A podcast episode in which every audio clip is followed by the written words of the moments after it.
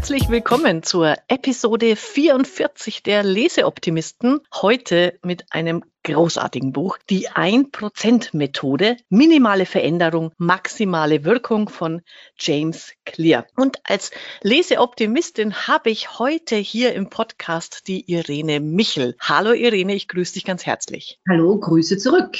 Genau. So, und äh, ich habe beschlossen, ich äh, mache heute die Vorstellung von dir und mache das in Form der ultimativen Lobhudelei. Ich liebe Zimmerfrei und ab und zu gönne ich mir das. Ähm, woher kenne ich die Irene? Ich habe sie als erstes gelesen. Sie ist nämlich Buchautorin von Think Content, ein großartiges Werk, das ich ähm, verschlungen habe und mir immer dachte, was für eine tolle Frau. Und in unserem Business-Netzwerk, den Content Queens, war sie dann auf einmal meine Mentorin und ich dachte, ich bin vor Ehrfurcht erstarrt nach dem Motto, oh, die große Frau Michel und, und ich darf mit ihr sprechen und habe dann gleich gemerkt, als wir uns kennengelernt haben, ähm, wir sind so auf einer Wellenlänge und verstehen uns super und das war gar nichts von oben herab und ja, sehr, sehr schön, Irene. Und das Zweite, wofür ich die Irene sehr, sehr schätze, wir sind in einer Mastermind-Gruppe, den Hero Hamsters. Du hast diese diese Gruppe initiiert. Wir sind vier Frauen, treffen uns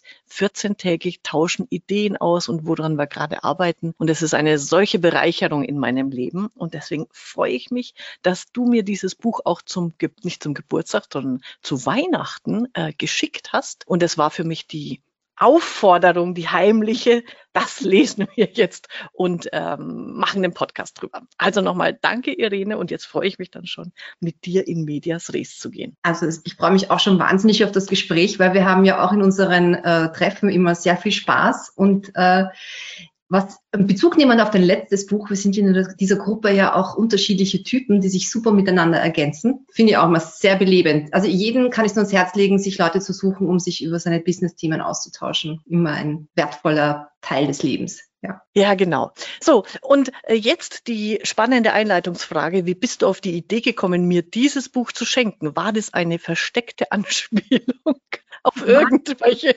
schlechten Gewohnheiten von mir? Nein, es, es war ich habe das Buch, also ich bin über das Buch schon, schon öfters gestolpert und zuerst über YouTube-Videos, äh, mhm. wo kurz ein paar äh, Lehrgeschichten halt eben in Videos präsentiert worden sind. Und dann habe ich beschlossen, ich kaufe mir dieses Buch. Und dann war ich so begeistert, dass ich es jedem zu Weihnachten schenken wollte.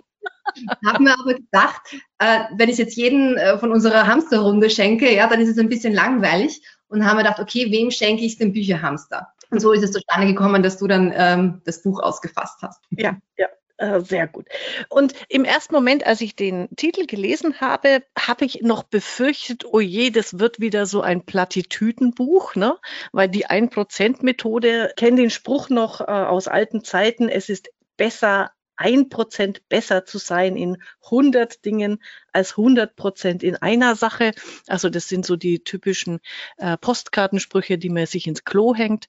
Oder, und das ist aber ein richtig geiler Spruch, muss ich dazu sagen, wie, wie Cordula immer zu sagen pflegt, weniger tun ist besser als mehr lassen. Und wo ich dann einfach total beeindruckt war, ist, wie viele praktische Tipps und Aha-Momente dieses Buch liefert, wenn man wirklich mal angehen will, schlechte Gewohnheiten zu ändern oder überhaupt an seinem Verhalten. Wo, wo siehst du deine ersten Haupterkenntnisse, als du das Buch gelesen hast? Mich hat es wahnsinnig beruhigt, weil ähm, es erklärt, dass wenn man eine Gewohnheit es nicht schafft zu ändern, dass man deswegen nicht unbedingt jetzt disziplinlos ist oder eine Schwäche hat, sondern dass es einfach an der Situation oder am System scheitert und an den Hormonen. Ja, wir brauchen Glückshormone, um, äh, um, um, um Dinge zu ändern.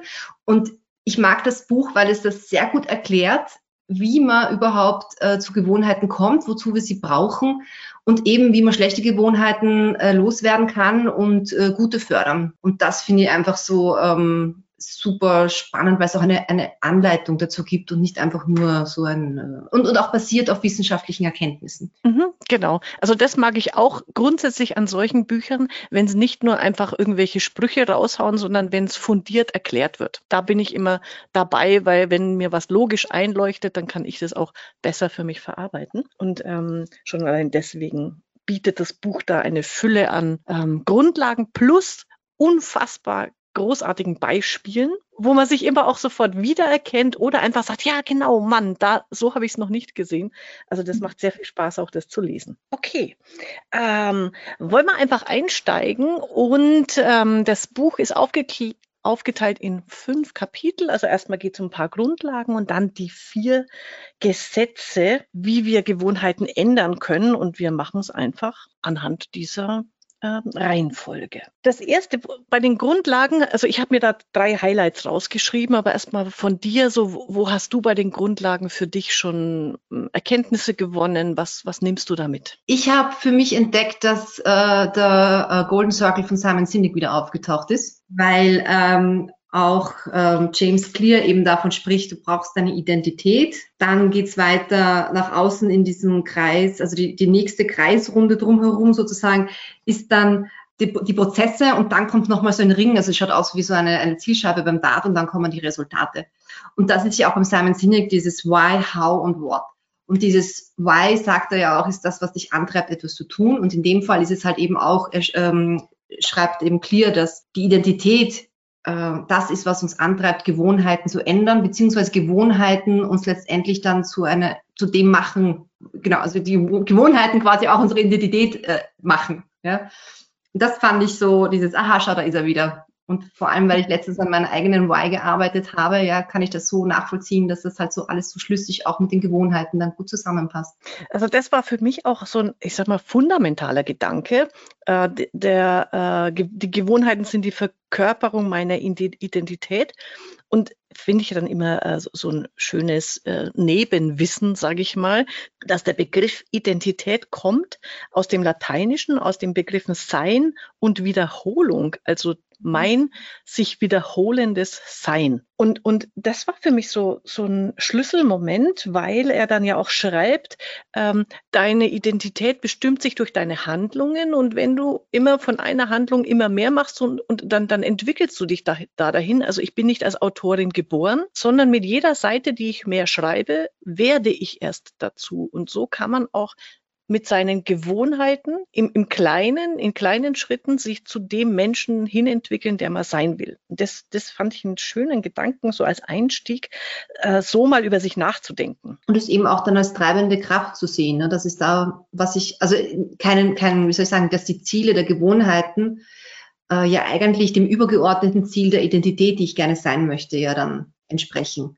Und mhm. dass das das ist, wo man hinarbeitet und äh, eben, wenn man Ziele erreicht hat, dass man dann wieder schnell in alte Gewohnheiten verfällt, wenn das eigentlich nur der einzige Antreiber war, wohin zu kommen. Ja, ja.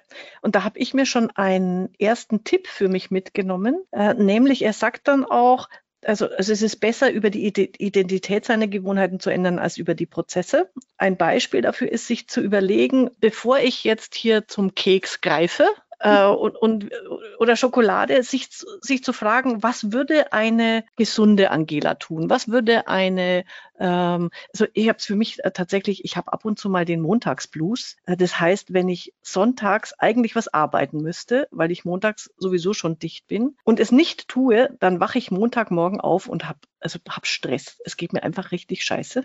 Und das liegt oft daran, dass ich sonntags lieber Netflix binge, anstatt irgendwas zu machen. Und ich habe mir vorgenommen, ich werde mich jetzt, bevor ich mich zu so einer Serie äh, am Sonntag hinsetze, sage ich, was würde eine Angela tun, die am Montag zufrieden und motiviert den Tag beginnt? Mal schauen, ob funktioniert. Ja, was ich, ähm, du hast jetzt gerade den Keks, war bei mir jetzt so ein Trigger, ja, weil es äh, erwähnt das Keks nämlich auch bei dem Beispiel mit Pointing and Calling, äh, wo es eben darum geht, Fehler zu vermeiden, einerseits aber auch, um sich bewusst zu machen, dass man gerade eigentlich was Unbewusstes macht. Und, und ich habe mir dann, wenn ich das gelesen habe, vorgestellt, wie wenn ich zur Schokolade bei uns gehe, ja, und dann laut sage, Irene, du gehst jetzt zur Schokolade, dass das auch so ein kleiner Bremser dann ist und sagt, okay, eigentlich jetzt wird mir das bewusst, dorthin zu gehen. Und das ist eben beim Keksbeispiel erwähnt er das auch, ja. Ja, genau. Also da, da habe ich nur ab und zu deswegen schmunzeln müssen, auch äh, bei, bei diesem Pointing and Calling, äh, großartige Methode, wo ich mir dachte, da muss ich Erwin aber vorwarnen, wenn ich jetzt ständig durch die Wohnung laufe und mir selber mit mir spreche, wenn ich jetzt das tue, dann und äh, hier, ich nehme den Keks jetzt nicht ich glaube, dann erklärt er mich. Also ich schalte jetzt nicht, wie gesagt, ich schalte jetzt extra Netflix ein, um mich zu, um zu beruhigen oder so. genau. Äh, aber ich habe noch zwei bei den Grundlagen waren für mich noch zwei wirklich ähm, tolle Gedanken, äh, Highlights drin. Das eine ist also dieses 1%-Methode, das wirklich für sich auch so zu nehmen. Ähm, Version 1 ist immer bes besser als Version 0, wobei mhm. 0 heißt einfach nichts tun. Also irgendwas tun ist immer besser als nichts. Und, und das ist jetzt für alle Perfektionisten, die da zuhören. Und die mhm. Version 1 ist immer die schlechteste. Und die 2 ist eine, ein etwas weniger schlechte. Aber du wirst mit Version 1 niemals die perfekte schon haben.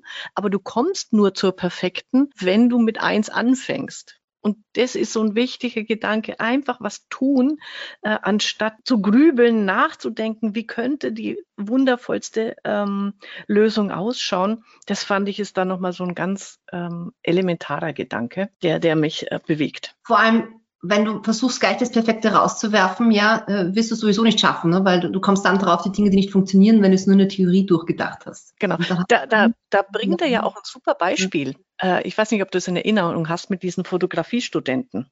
Ja. Mhm.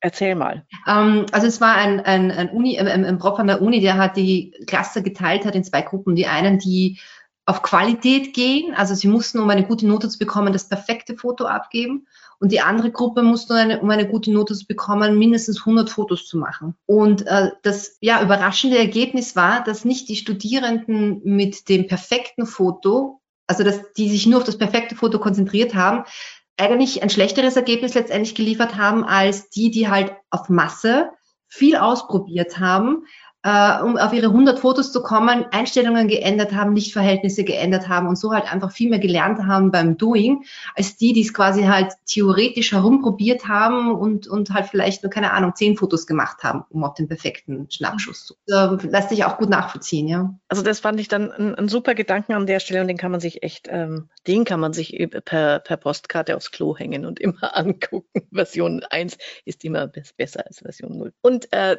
das Zweite, was ich nochmal gut gut fand in den Grundlagen, es gibt, der macht auch viel mit Grafiken, das ist sehr schön bebildert, mm, das Plateau des schlummernden Potenzials. Das hat mir ja. total gut gefallen, äh, weil, weil so geht's mir auch, wenn man so auf diese erfolgreichen Menschen äh, guckt, die es im Leben geschafft haben, dann denkt man immer, boah, über Nacht, ne, Wahnsinn, äh, ein Fingerschnips und äh, die sind schön erfolgreich und toll. Und das ist eben der totale Mythos. Der wird natürlich auch gepflegt durch Presse und Co. Aber letztlich muss man sich klar machen, bis man erfolgreich ist, muss man ganz, ganz viele Schritte gehen, um auf dieses Plateau zu kommen. Das heißt, ich werde halt nicht, also das wissen wir alle, aber es ist nochmal so schönes Bild dazu, äh, wenn ich halt den, das erste Mal ähm, eine halbe Stunde spazieren gegangen bin, habe ich halt noch nicht fünf Kilo weniger. Äh, das heißt, ich muss halt immer Stück für Stück und darf nicht gleich aufgeben. Also so dieses Plateau im Auge zu haben und nicht den jetzt sofort Erfolg, fand ich nochmal schön. Ich finde eben auch an der Grafik ganz wichtig, ähm, dass man sich ja vorstellt, dass diese Steigerung oder diese Verbesserung linear passiert. Ja, also dass man halt einen geraden Strich von ich fange jetzt an und hin zum Erfolg während ja eigentlich diese 1% ja wie ein Zinseszinsfaktor funktionieren. Mhm. Das heißt, es ist nicht 1 Prozent plus 1% plus 1%, das ist linear, sondern es verläuft ja exponentiell nach oben. Und ich finde auch die, weil du hast jetzt vom Plateau gesprochen, aber bis man halt eben diese lineare Vorstellung kreuzt eben, weil es ja zuerst einen kleinen Bogen macht und dann erst in die Höhe geht, nennt er das Tal der Enttäuschung.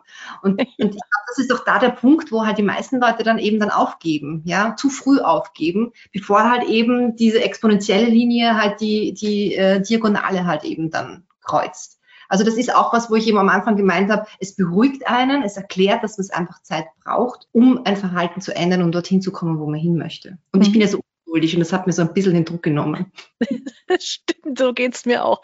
Das, also das, da ertappe ich mich dann auch wieder so. Eine Woche halte ich vielleicht noch was durch, aber wenn dann nicht der Erfolg da ist, denke ich mir, pfeif drauf. Dann, dann müssen wir wieder das Alte wieder machen. Wir sind nur im Tal der Enttäuschung und häuten das wieder aus. Äh, sehr gut. Aber also er bringt dann nochmal, du hast das ja auch schon angesprochen, diese die drei Schichten der Verhaltensänderung, Resultate, Prozesse, Identität. Da finde ich, ähm, ist nochmal ein gutes Beispiel. Macht er natürlich öfter mit Rauchen und Abnehmen und bei den, bei den Rauchern, also auch während des Umgewöhnungsprozesses mal ähm, wie denke ich über mich? Und da sagt er, es macht schon einen Unterschied, wenn sich jemand das Rauchen abgewöhnen will und er bekommt eine angeboten. Entweder sage ich, nein, danke, ich will gerade aufhören, dann sieht, sieht er sich noch als Raucher. Oder ich sage, nein, danke, ich rauche nicht, dann projiziert er sich schon als Nichtraucher. Und, und diese mentalen Mechanismen bringt er ja ganz viele Beispiele, die sind an der Stelle auch immer, immer wichtig. Also wie sehe ich mich selbst? Sehe ich mich schon als Nichtraucher oder immer noch als der Raucher, der versucht aufzuhören? Diese Visualisierung der Identität. Hm? Okay, so und jetzt hat er eben für diese Verhaltensänderung bringt er die, die äh, vier Gesetze und er bezieht sich dabei auf die, die Grundlage für alle menschlichen Verhaltensweisen. Also es erklärt auch wissenschaftlich, das kürzen wir hier ab, nämlich ähm, eine Handlung, eine Gewohnheit entsteht immer durch Auslösereiz, Verlangen, Reaktion, Belohnung. Und da gibt es dann auch hormonelle Unterstützung dazu in unserem Körper. Aber sich diese Gewohnheitsschleife anzuschauen und anhand der vier Gesetze jetzt äh, ge gute Gewohnheit entstehen zu lassen. Und das erste Gesetz heißt dann der Auslösereiz. Ähm, wie können wir mit dem umgehen? Äh, nennt er dann, die Gewohnheit muss offensichtlich sein. Und da ist ja schon dieses Pointing and Calling gefallen mhm. von dir. Ähm, erzähl mal, was du dann noch aus dem, aus dem Kapitel für dich rausgezogen hast. Naja, es, es muss halt irgendwie auch attraktiv eben, also das, das dieses, wie soll ich sagen, ich, ich suche mich jetzt gerade durch, wo meine, wo meine Notizen dazu sind. Ich habe das auch in einem anderen Buch äh, letztens und ich habe, wie gesagt, mehrere Sprünge zu anderen Büchern gehabt und da war es eben, also das Buch heißt Die Kunst in schwierigen Zeiten nicht durchzudrehen.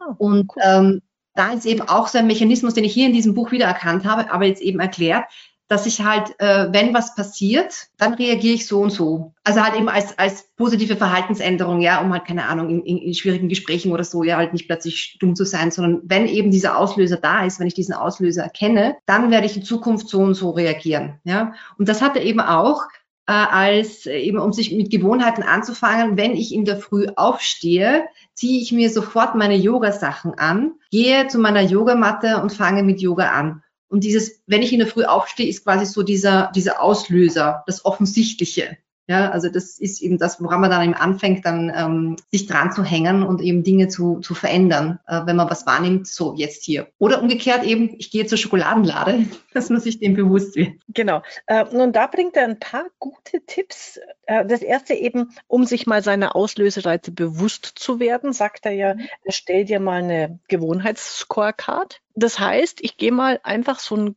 Tagesablauf durch in seinen Einzelschritten. Also ich stehe auf. Ähm, bei mir wäre es jetzt, äh, ich gehe mit den Hunden Gassi, danach gehe ich ins Bad, äh, Zähne putzen und Co. Dann gehe ich an die Kaffeemaschine, äh, dann setze ich mich an den Rechner und einfach dann die einzelnen Schritte immer bewerten mit Plus, Minus oder Neutral. Und überall, wo Minus steht, und bei mir zum Beispiel, ähm, habe ich, das ist wirklich eine, eine, eine schlechte Angewohnheit, die mir immer den Tag zerschossen hat. Ich habe mich mit dem Kaffee hingesetzt und habe angefangen, LinkedIn zu gucken. Mhm. Und damit war die erste Stunde tot. Weißt du, was ich gemacht habe? Äh, kommt erst später, aber das ist so eine Kleinigkeit, die sofort hilft. Ich hatte LinkedIn in meiner, ähm, in meiner Reiterleiste oben und sehe immer die, die roten Punkte. Mhm. Und ich habe einfach LinkedIn aus dieser Leiste entfernt. Und jetzt setze ich mich zu meinem Café, mache drei Dinge, die, die auch zu meinem Job dazugehören, aber höre auf, mit LinkedIn zu beginnen den Tag. Und das habe ich mir jetzt für den, für den Abend immer so quasi als Abschluss äh, reingelegt. Und allein so eine Kleinigkeit, und das ist diese Gewohnheitsscorecard, die einem da hilft, das sich bewusst zu machen, wo, wo stolper ich denn? Äh, das fand ich schon mal äh, ganz, ganz hilfreich. Ich hatte so, so ein ähnliches, ähm, auch in der Früh, also dass ich, dass ich sofort aufstehe, wenn ich munter werde und mich nicht noch dreimal herumdrehe und vor allem eben, wie du sagst, nicht das Handy nehme und mal reinschaue, weil dann ist wirklich eine halbe, dreiviertel Stunde plötzlich weg, ja, und du hast gleich in der Früh das Gefühl, du hast deinen Tag schon äh, mhm. verschwendet vergeudet. Und, und selbst wenn ich ganz müde bin, ja, trotzdem aufstehen, eben meine Yoga-Sachen schnappen, ja, und, ähm, und weil ich weiß, und das sind wir dann halt auch schon ein bisschen jetzt im, im Buch voraus, weil ich weiß, mhm. dann, wenn ich Yoga gemacht habe, setze ich mich gemütlich, bei mir ist es der Tee, mhm. auf die Couch und mache dann einmal nix.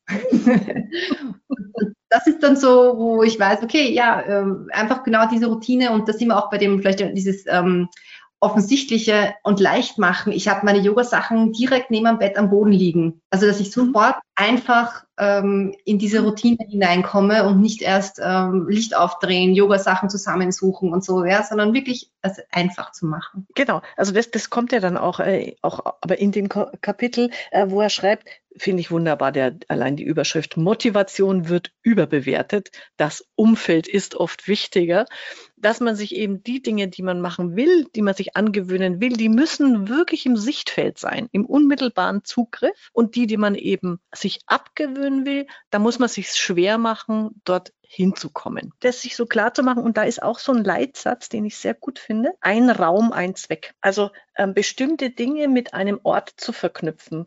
Da habe ich, da hab ich auch einen Aha-Effekt für mich gehabt, weil, wie gesagt, ich bin Binge, also äh, wenn eine Serie mal, wenn ich loslege, kann ich nicht mehr aufhören. Hab gemerkt in der letzten Zeit, ich versacke am Sonntag eben vom Fernseher, weil ich angefangen habe, die Zeitung auf der Fernseh Couch zu lesen, obwohl ich einen eigenen Lesesessel habe. Ich fange jetzt wieder an, die Zeitung auf dem Lesesessel zu lesen, weil dann muss ich aufstehen, um auf die Fernsehcouch zu kommen und Netflix zu gucken. Oder in dem Moment kann ich mich entscheiden und sagen, ich gehe an den Schreibtisch oder ich gehe raus oder ich mache was anderes. Kleinigkeiten, die da unglaublich wirk wirkungsvoll sind. Er bringt ja auch das Beispiel, ne, wenn man weniger Fernsehen will, dass man die Batterien aus der Fernbedienung rausnimmt und, die, und irgendwo ganz weit weglegt. Wobei ich muss ehrlich gestehen, ich glaube, es hängt ein bisschen davon ab, wie stark dieses Verlangen ist nach der schlechten Gewohnheit, weil man, es heißt ja immer, kauf einfach keine Schokolade, wenn du sie nicht zu Hause hast, dann isst du sie nicht. Bin ich schon zweimal aufgestanden, ins Auto gestiegen und bin nur zum Supermarkt gefahren, um mir Schokolade zu kaufen. Also ich glaube, man, man kann auch, ja, beim normalen Menschen funktioniert es vielleicht. wenn das Verlangen zu groß ist, ja, dann geht's, ähm, dann es sich wieder Pointing out und zu sagen, nein, das ist totaler Schwachsinn, was du jetzt gerade vorhast. Und aber wieder zu besingen. Ja, ich glaube, das wird in Zukunft, werde ich das hoffentlich nicht mehr machen. Ja, genau. Wobei ich auch, also bei diesem Fernsehbeispiel habe ich so gelacht, vor allem die Vorstellung, also es geht ja bis hin zu, also Stecker raus, ähm, mhm sehr lustig. Ähm, nur wenn du den Namen der Sendung aussprechen kannst, darfst du ja. sie gucken. Da, da stolper ich dann auch tatsächlich. Bis hin zu häng den Fernseher ab und stell ihn in den Schrank. Erstens, mein Mann bringt mich um, wenn ich das mache. Zu Recht. Und zweitens, wir haben keinen Schrank, wo ich den Fernseher Keller. Aber ich, ich, ich greife jetzt noch mal kurz vor. Ja. Es kommt ja dann auch, wenn sich die Umgebung ändert, dann ändern sich auch die Gewohnheiten. Oder, oder das, es ist leichter, Gewohnheiten zu ändern. Und ich habe jetzt äh, seit ein paar Monaten eine Teilzeitwohnung in einer anderen Stadt, die ganz klein ist und meine bewusste Entscheidung war, dort keinen Fernseher reinzustellen. Mhm. Und es ist, im ersten Moment haben wir gedacht, was mache ich jetzt? Okay, warte, ich könnte ja äh, über den Computer was anschauen, habe aber dafür auch zu wenig Datenvolumen. Aber ich habe schon gemerkt, wie ich im ersten Moment mit mir gerungen habe, was mache ich jetzt? Und jetzt sitze ich und höre Podcasts und lese und so. Also es das Umfeld hat schon einen großen Einfluss darauf, was man macht und wann man was macht. Ja, genau. Also für alle, also ähm, nicht, dass das so äh, ganz schräg rüberkommt. Ich habe meinen Bingen schon im Griff. Also ich krieg meine. ich glaube, das kann nicht jeder identifizieren. Es gibt jetzt hier, glaube ich, niemanden, der jetzt irgendwie schlecht von dir denkt, sondern jeder fühlt sich selber tappt. Genau. Aber äh, ähm, zu meiner in Anführungszeichen Ehrenrettung, also was ich noch nie hatte und auch nie haben werde, ist zum Beispiel ein Fernseher im Schlafzimmer. Und, ja. und das ist ja auch genau dieses ein Raum, ein Zweck dass, dass man diese Gewohnheiten möglichst nicht miteinander vermischt. Und da schreibt er in, an einem quasi Nebensatz, aber der, der, den finde ich bemerkenswert, ja auch, deswegen verführt uns das Smartphone auch so schnell und so leicht, mhm. weil halt die vielen Elemente nur einen Fingertipps nebeneinander liegen. Und wenn man Smartphone-mäßig sich da ähm, Social Media-mäßig reduzieren will, empfiehlt er ja auch, tu die Apps deinstallieren. Ja. Und immer wenn du auf Facebook willst, musst du erst die App wieder, also es ist jetzt zwar nicht praktikabel, aber einfach mal die Vorstellung für sich zu durchdenken, ähm, diese Dinge eben aus dem Sichtfeld zu, zu schaffen, damit man sie sich abgewöhnt. Ja, das sind deine roten Punkte, die du vor im Browser hattest, ne? ist das halt am, ja. am Handy. Oh, neue Nachricht, ja. Schon hast du vergessen, ja. was du eigentlich nachschauen wolltest am Handy. Ja, genau. Äh, ein zweiter Punkt, den ich aber, also was zweiter, das ist ja schon der 25. Äh, super Punkt, den ich, den ich auch im ersten Gesetz schon sehr hilfreich finde. Begriff ist super sperrig, aber die, die Wirkung ist genial. Äh, die Realisierungsintention. Äh, was meint er damit? Ähm, die Wahrscheinlichkeit, etwas zu tun, erhöht sich, wenn ich ganz konkrete Ortszeiten, wenn dann Angaben mache. Äh, mhm. Also zum Beispiel, wenn ich jetzt mehr Sport machen will, ich werde jeden Dienstag, Donnerstag und Samstag von 14 bis 14.30 Uhr spazieren gehen oder laufen oder was auch immer. Also dieses ganz Konkrete, weil, den Satz finde ich äh, großartig, viele Menschen meinen, dass es ihnen an Motivation fehlt. Dabei ist es in Wirklichkeit an Mangel an Klarheit. Wo wir in, in auch von den smarten Zielen sprechen, ne? dass man mhm. halt die auch messen kann, dass sie halt sehr konkret sind an Datum und eben, und, und dann kommt halt dazu, es in den Kalender reinzuschreiben, ne? wie ich gehe dreimal die Woche laufen, ja. Und ich glaube, er beschreibt auch, ne, dass man dann irgendwann noch merkt, wann sie zu ungenau sind und das eben mhm. dann nochmal fragt. Genau, und, und, und das macht er dann ja, das hattest du ja vorhin schon erwähnt, mit der sogenannten Gewohnheitskopplung. Mhm. Also ich gucke mir an, was für Gewohnheiten positive habe ich und immer hinter Post eine positive äh, Gewohnheit hänge ich einfach was dran, was ich mir angewöhnen will. So, also äh, immer wenn ich einen äh, Cappuccino, Cappuccino trinke, schreibe ich äh, eine halbe Seite für meinen nächsten Blogartikel. Also hm. finde find ich eigentlich sehr praktikabel. Sind wir dann schon beim nächsten, oder? Genau, dann kommen wir schon zum zweiten Gesetz. Die Gewohnheit muss attraktiv sein, also im Sinne, äh, der erste war ja der Auslösereiz, jetzt kommt das Verlangen. Also wie ähm, stelle ich Verlangen nach schlechten Gewohnheiten ab, beziehungsweise ein Verlangen für gute Gewohnheiten her. Also da ist ja auch ähm, die Geschichte mit dem, ähm, ich glaube, da kommt auch das Rauchen, ne? Da hatte, glaube ich, das dann noch einmal, ne? dass man mhm. sich eben ähm, äh, bewusst wird, was so die negativen Sachen sind, aber halt eben, was man dann zugewinnt, wenn man mit dem Rauchen aufhört und dass man sich das halt eben bewusst macht. Aber die Krux an der Sache ist ja auch immer, dass ähm, wenn Belohnungen zu lange dauern, dass das dann auch schlecht sind. Ich springe jetzt gerade ein bisschen, weil eine Möglichkeit, schnell eine Belohnung zu bekommen, sagt er ja auch, ist, wenn man so ein, so ein Gewohnheitstracking halt eben auch macht. Ne? Und dass man halt das quasi dann als, als äh, befriedigend sieht, dass man jetzt schon wieder heute ein, ein Kreuzteil machen kann, weil man schon wieder die gute Gewohnheit gefördert hat oder so. Ähm, und diese Attraktivität hat ja auch mit dieser Erwartungshaltung nach Belohnung zu tun. Wäre so eine Möglichkeit, ne, wenn man halt was Negatives weghaben will, dass man sich halt dann sucht, okay, was kann ich mir denn dann als positive Belohnung dann dafür suchen? Und was er in dem Kapitel ja auch noch sehr gut beschreibt, also da kommt äh, tatsächlich mal, erklärt er auch das Dopamin als Hirnstimulus, als Hormon, das das Ganze steuert. Und da ist es wichtig zu wissen, dass Dopamin eben nicht, nicht nur oder überhaupt nicht freigesetzt wird, wenn man Freude empfindet, sondern gerade wenn man erst, wenn man sie erwartet, also vorher mhm. schon. Also dieses ähm, typische Vorfreude ist ja bekanntlich die schönste Freude, ist tatsächlich ein neurologischer Prozess. Also das finde ich irgendwie ziemlich bemerkenswert an der Stelle. Und da eben drüber nachzudenken, wie kann ich eine äh, Gewohnheit für mich freudvoll gestalten? Ja. Und wie kann ich mich da, da äh, konditionieren? Und da sagt er, ja, Entschuldige. Ja, ich wollte nur gerade bei diesem Dopamin, ähm, er hat das ja auch wieder grafisch aufbereitet. Und äh, wenn dann nämlich keine Belohnung kommt, ja, dann ist die Enttäuschung halt auch sehr groß. Oder so beim ersten Mal ist die Belohnung einfach da und dann ist eben dann beim nächsten Mal, weiß, also erwartet man eben diese Belohnung und wenn sie dann eben nicht kommt, ist die Enttäuschung da. Wenn sie kommt, ist es ganz normal, weil das ist ja das, was man erwartet hat. Und äh, deswegen glaube ich, ist es nochmal ganz spannend, wenn man dann eben ähm, ja nochmal was Überraschendes dazufügen kann, ja, um halt eben diese, das nochmal zu verstärken, Belohnungserwartungshaltung, um halt eben dran zu bleiben. Und da macht dann paar Kleinigkeiten auch noch drin, die ich sehr, sehr charmant finde. Also manch, manchmal ähm, hilft es auch, das Gehirn umzuprogrammieren mit Worten, also äh, da, damit die Gewohnheit attraktiver ist. Und es ist einfach nur das ähm, Dürfen statt Müssen. Oh, ich muss das jetzt machen, sondern das darf ich tun. Oder boah, morgen muss ich wieder Sport machen. Also wenn ich jetzt halt eigentlich keinen Bock habe, sondern na, ich kann Ausdauer aufbauen, schneller werden. Oder ähm, für alle, die, das finde ich eine schön, schöne Umprogrammierung, ähm, wenn man Lampenfieber hat, dann stresst man sich ja nochmal extra, weil man nervös ist. Äh, und da zu sagen, das, das positiv anzunehmen und zu sagen, ich bin aufgeregt, angeregt und bekomme einen Adrenalinstoß, damit ich mich besser konzentrieren kann. So kriegt man ähm, sich selber auch ganz gut nochmal in den Griff, wenn man eben die, die Erlebnisse oder die Gefühle umdeutet in positive. Also ich versuche auch ganz oft das Wort müssen zu vermeiden, weil es wirklich was mit einem macht, ja, weil letztendlich ist es immer noch eine eigene Entscheidung, ob du etwas machst oder nicht. Ja, keiner kann dich wirklich zum Müssen zwingen. Fühlt sich einfach anders an, wenn man dann wieder das Gefühl hat, okay, es ist meine Entscheidung. Genau. Und einen schönen Tipp hat er dann auch noch ähm, in dem Kapitel, nämlich sich selber konditionieren für eine, eine Gewohnheit, indem man so Motivationsrituale entwickelt. Also irgendwas Positives mit einer kurzen Routine äh, vorher verbinden. Das Beispiel, das er bringt, das passt jetzt auch ganz gut zu mir. Wir haben ja drei Hunde.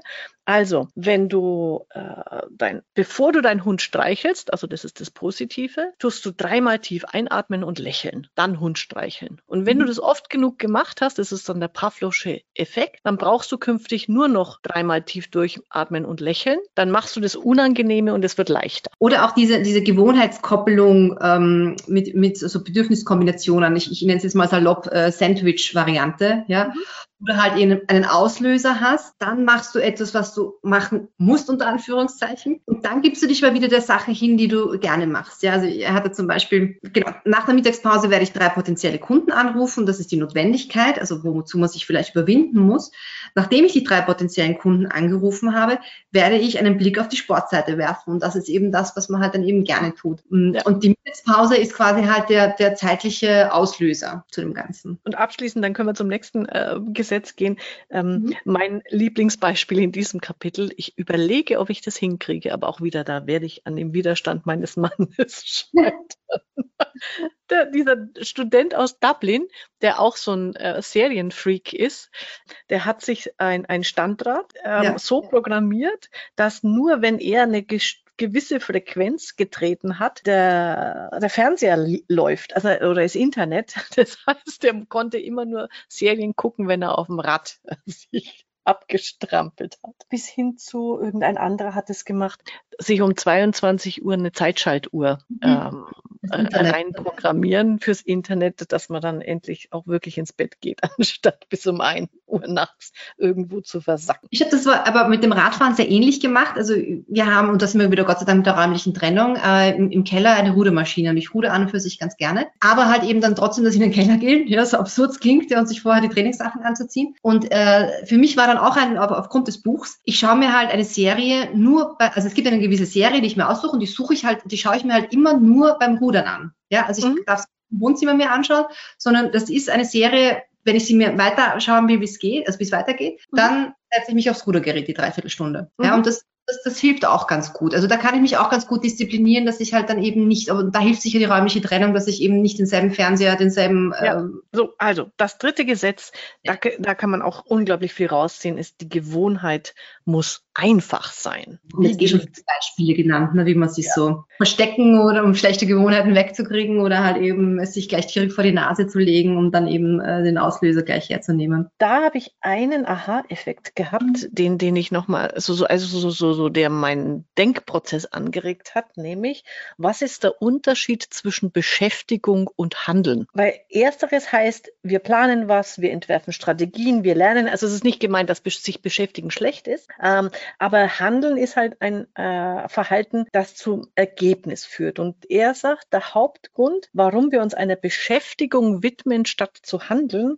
ist, wir wollen das Scheitern hinauszögern. Das ist wieder für alle Perfektionisten so ein Punkt, wo ich sage, ja, weil, und das kenne ich auch von mir, ne? das ist auch Aufschieberitis übrigens, wer sich beschäftigt, der redet sich ja ein, dass er trotzdem Fortschritte macht. Also natürlich, wenn ich einen Artikel schreiben muss, dann ähm, beim Spazierengehen konzipiere ich den schon mal in Gedanken und äh, ich mache mir hier, vielleicht lese ich was dazu oder jenes, also ich beschäftige mich mit dem Thema, aber der Artikel geschrieben ist ja deswegen noch lange nicht und ich komme trotzdem in Stress, wenn dann Abgabetermin ähm, nächste Woche ansteht oder in drei Stunden. Also sich da auch klar zu machen, dass das ein Unterschied ist, das fand ich doch mal ziemlich pfiffig. Ja, ich, ich glaube, dass es eben wirklich viele äh, sagen, ich, ich tue doch eh so viel, ja, und trotzdem komme ich nicht weiter, weil ihnen das nicht bewusst ist, ne, dass, dass das, was sie tun, nicht zielführend ist. Und Oder da Dinge reinstecken, die halt nicht so zielführend sind, wie man jetzt wirklich in die Aktivität kommt. Ja, ja genau.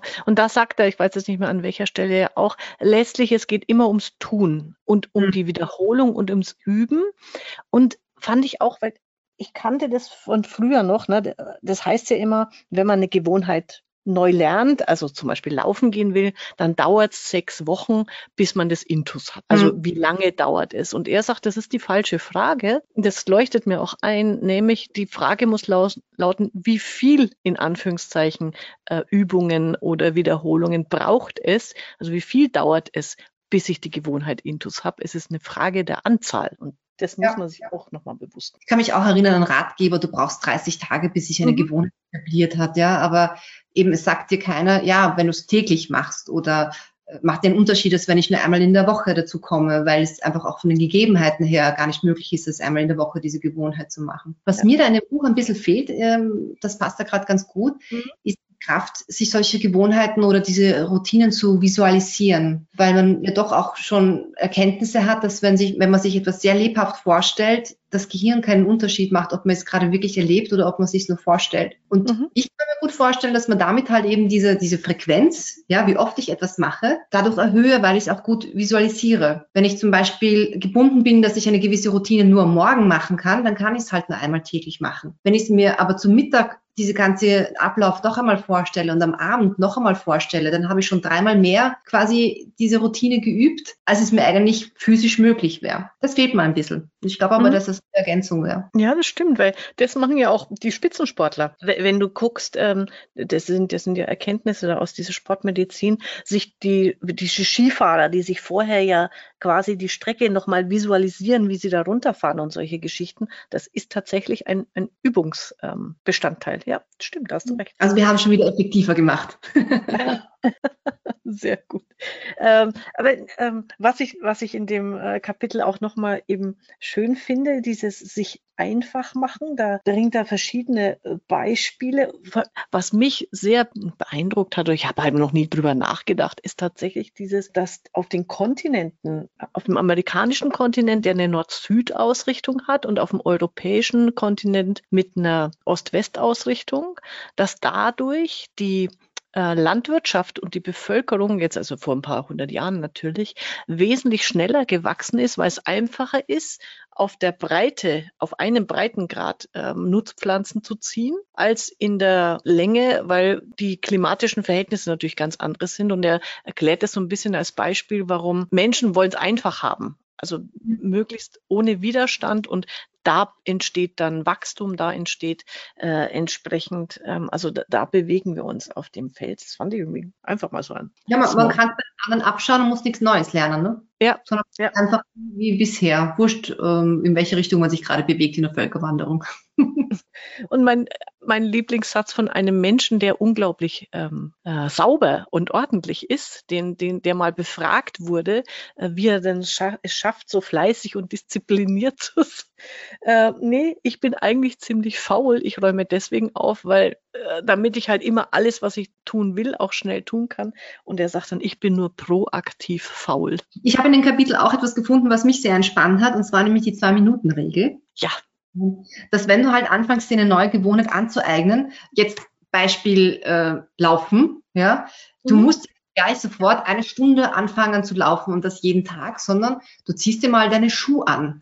ja, das ist schon mal das ist der erste Schritt und dann gewöhnst du dich daran und dann ziehst du dir halt, äh, dann gehst du halt mal keine Ahnung, laufst du mal zwei Minuten oder so. Also diesen Stress rauszunehmen, etwas gleich in einer gewissen Größenordnung machen zu müssen. Ähm, und es hilft dann auch, diese Regelmäßigkeit bei, also mir zumindest, weil wenn ich zum Beispiel jetzt keine Lust habe, in der Früh Yoga zu machen, ja, und ich hole mir dann normalerweise mein YouTube-Video, was so zwischen 20 und 30 Minuten dauert, dann mache ich zumindest zwei Sonnengrüße, damit mhm. halt, wie gesagt, in zwei Minuten erledigt, aber damit diese, diese Routine nicht nicht unterbricht, ja, und ich denke, okay, das schaffe ich gerade noch die zwei Minuten. Und oft ist es ja so, na, das, beim Schreiben ist es ja auch oft immer ein Beispiel, setz dich mal hin, fange mal an und wenn es dir dann keinen Spaß macht, dann hör auf. Also ja. man hilft auch so ein bisschen so einmal in, in das, ja, zu starten. Und wenn der Starter mal da ist, dann, dann geht's ja eh meistens auch länger. Ja, genau. Also er sagt ja auch, also das, das ist jetzt nicht so gemeint, dass man immer nur zwei Minuten was macht und tatsächlich aufhören muss. Man darf weitermachen. Ja, äh, genau. Aber einfach dieses, ähm, die Hürde anzufangen, sich leichter ja. zu machen. Und dann bist du eh drin. Also dieses eine Beispiel habe ich sehr gelacht. Ähm, wenn du eben nicht so gerne deine ganze Wäsche zusammenlegst und das ist immer ein großer Korb, dann tu nur ein paar Sacken, Socken zusammenlegen. Da habe ich mir vorgestellt, wie ich in den Wäschekeller gehe, ein paar Socken zusammenlege, wieder zurückkomme und mir dann denke, hm, das ist auch ein bisschen bescheuert. Aber ich, ich glaube, dass dieses, das ist jetzt bescheuert, passiert es schon eher unten, wenn du Richtung rauf wieder gehst, ja. Also du wirst dir das ja. schon vorher. Also nee, wieder beim Pointing out, Call out. Genau, genau, das ist cool. Aber die Gegenseite finde ich auch nochmal lustig an der Stelle. Also die schlechten Gewohnheiten äh, sich schwierig machen. Und da liebe ich dieses Beispiel von Victor Hugo. Das wusste ich nämlich nicht. Ähm, als, als der äh, sein, sein, Buch, sein Buch, ne, er hat ein Jahr lang getrödelt, bis er dann eine Nachfrist bekommen hat, äh, nur noch sechs Monate, hat er von seinem Diener sich alle Kleider bis auf ein Tuch, bis ein weißes Leintuch, wegsperren lassen, dass er einfach die, das Haus nicht verlassen konnte. Und so hat er dann sein, seinen Roman geschrieben. Klöckner von Notre Dame hat er Genau, die, das stelle ich mir jetzt auch vor. Wir sind ja auch gerade dabei, äh, unser Buch zu schreiben. Ich werde mich jetzt in eine Toga hüllen Du hast also einen Diener.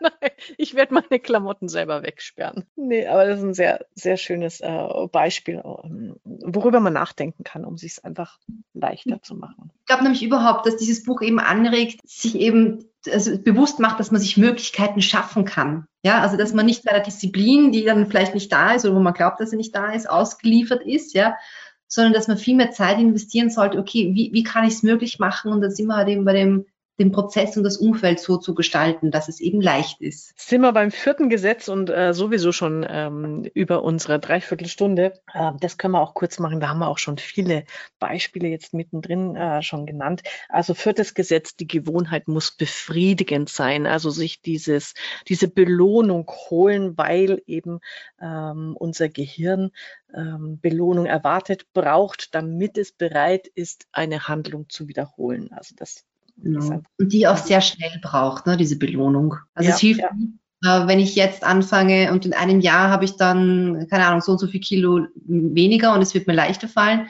sondern dass man sich eine Belohnung sucht, wie eben, da bin ich jetzt wieder bei diesem Tracking oder mhm. ähm, einen, einen, ähm, ähm, wie ist das, einen, einen Rechenschaftspartner, dem man das dann stolz erzählen mhm. kann oder ja. so, äh, dass man sich schaut, wie kann ich mir denn meine Belohnungen früher holen. Und er, er sagt ja, ähm, wir streben nicht nach irgendeiner Bef Befriedigung, sondern nach sofortiger Befriedigung. Ein ganz nettes Beispiel, das er da bringt, ähm, wenn es jetzt wieder um so ein Gesundheitsthema zum Beispiel geht, dass man sich so ein eigenes Bonusprogramm entwickelt oder überlegt, also zum Beispiel für jedes Mal, wenn ich keine Schokolade esse, weil ich gerade wieder ein Gusto habe, ähm, packe ich fünf Euro auf ein Sparkonto, Wellnesswochenende und wenn ich dann oft genug verzichtet habe auf meine Schokolade, dann gehe ich in so ein tolles Spa-Hotel und gönne mir Massage und Co. Also sowas äh, ist dann gemeint. Genau. Oder er hat auch das Beispiel, dass es Dinge, äh, wenn man sich nicht dran hält, dass es wirklich weh tut. Ja, und hat er eben Beispiele, wo man so einen Vertrag Vertrag eben mit so einem Rechenschaftspartner abschließt und sagt, okay, wenn ich das jetzt nicht mache, also eben nicht nur das Ziel äh, reinschreibt, sondern auch die Schritte dorthin, äh, die man machen möchte, dass man halt wirklich da Geldsummen zahlen, die einem wehtut. Oder ähm, er hat glaube ich, das Beispiel, dass man halt die, dass ähm, die Kappe vom, ähm, von der befeindeten Footballmannschaft halt eben dann einen Tag lang äh, öffentlich tragen muss oder so. Ja, also wirklich Dinge, die einem wehtun, äh, dass man das halt eben, ähm, ja, aus dem Grund halt eben sich daran hält, was man sich vorgenommen hat. Ja, ja. wobei ich immer der Verfechter finde, lieber Belohnung als Strafe. Das ja. ist aber dann Geschmackssache. Wie gesagt, da sind so viele tolle ähm, Tipps drin, wie man wirklich an den Dingen an, sich verändern kann in Kleinigkeiten. Ähm, super hilfreich. So, ähm, hast du noch abschließend einen Tipp oder einen Gedanken, den du unbedingt loswerden willst, Irene? Hm, Ich überlege, also nein, eigentlich nicht, außer halt, dass man sich wirklich überlegen könnte, ähm, also ich, wie gesagt, ich habe schon am Eingang also erwähnt, ja, dass es halt nicht unbedingt mit der, einer fehlenden Disziplin zu tun hat, sondern dass man sich doch mit einem Plan und mit ein bisschen Überlegung sich die Dinge leicht machen kann, Gewohnheiten zu ändern. Und äh, ja, durchhalten ist dann die Devise und Geduld. Ja, Genau, super. Äh, lest das Buch, es lohnt sich wirklich. Ähm, es ist amüsant zu lesen und immer wieder mit vielen Aha-Effekten. Ich bringe abschließend noch, ähm, er hat ganz zum Schluss noch so Taktiken für Fortgeschrittene und sagt auch, ähm, es hängt natürlich auch viel davon ab, was für ein Typ du bist. Äh, und nicht alles funktioniert für jeden. Und äh, da bringt er dieses wunderbare Bild. Ähm, in kochendem Wasser wird eine Kartoffel weich, aber ein Ei wird hart.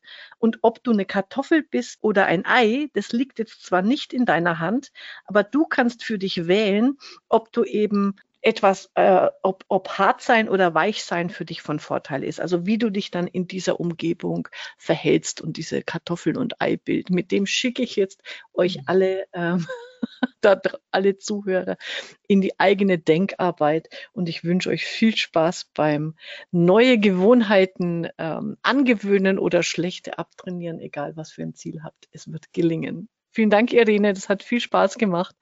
Und ähm, wir hören und sehen uns bei den Hero Hamsters.